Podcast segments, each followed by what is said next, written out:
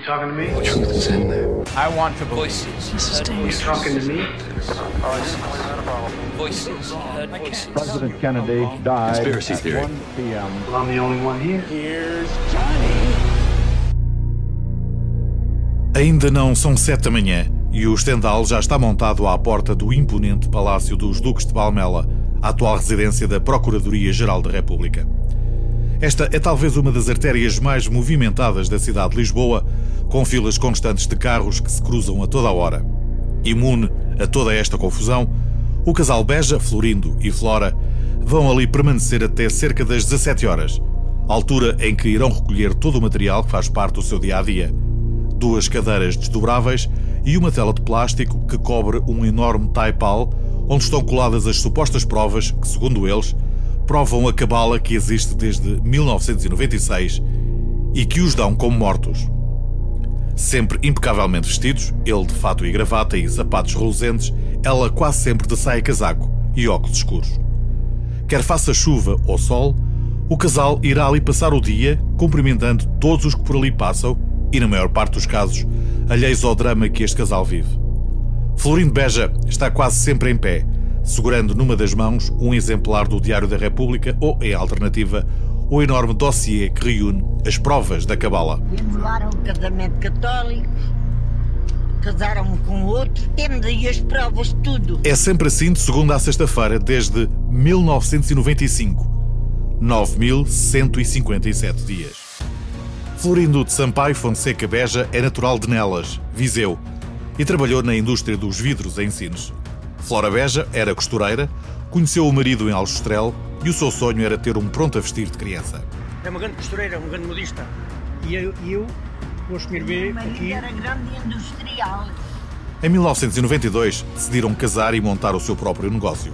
Para tal, decidiram vender alguns bens a fim de reunirem o dinheiro necessário. E foi então que descobriram que, afinal, não tinham nada. Não só não tinham, como o próprio Florindo tinha sido dado como morto a 7 de novembro de 1964 e enterrado na campa número 235 do cemitério municipal de Aljustrel. Eles ficaram tudo. Olha, eu vou dizer já a verdade.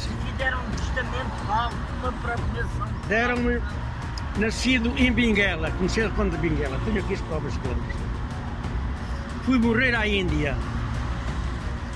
Vim transportado da Índia hã, para Santiago, para Austrel.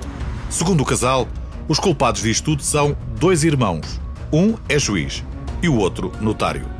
Florindo não se coíbe de apresentar toda a documentação legal que, segundo ele, provam que de facto não está morto, nem ele nem a mulher, a qual depois de enviuvar e casar uma segunda vez, também acabou por falecer, estando sepultada em parte incerta. 1 de novembro, 1 de novembro de 64, quando casei.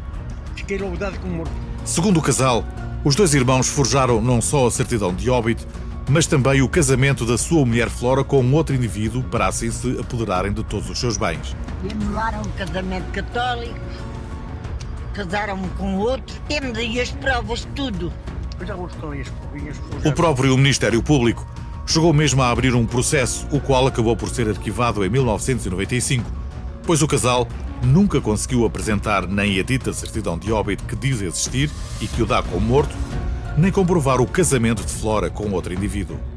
Mas as provas existem, garante Florindo, e essas são enviadas com regularidade para o Presidente da República, Conselho Superior de Magistratura, Ministros da Justiça e da Administração Interna e a própria Procuradoria-Geral da República. Como não tem dinheiro para os selos, as missivas são sempre entregues em mão. Durante os anos de protesto, Beja já foi preso mais de 30 vezes e esteve internado em hospitais psiquiátricos. São malucos as pessoas que dizem que se nós somos, eles é que são. Nós fomos ao hospital, fomos ao hospital. Qualquer pessoa pode ir ao hospital. Levaram-me ao hospital. Apesar disso, o morto-vivo não se calou conforme afirma a quem se dispuser a ouvi-lo. Por vezes, torna-se difícil seguir a narrativa tão surreal, mas Florindo Beja nunca desarma. Basta ir o Código de Registro Civil, o 201, linha I, diz tudo. Diz o 178, diz o 180, aí diz tudo, pronto. Aí está a testemunhas e tudo. A justiça terá acabado finalmente por chegar à conclusão que os mortos-vivos estavam loucos. Eu, eh, não- graças a Deus, nunca fui maluco. Nunca fui maluco. Nem nem a mulher. Ainda hoje, os mortos-vivos estão juntos à entrada da Procuradoria-Geral da República e juram a pé juntos que estão vivos e apresentam a quem quiser ver os documentos oficiais que garantem que estão mortos.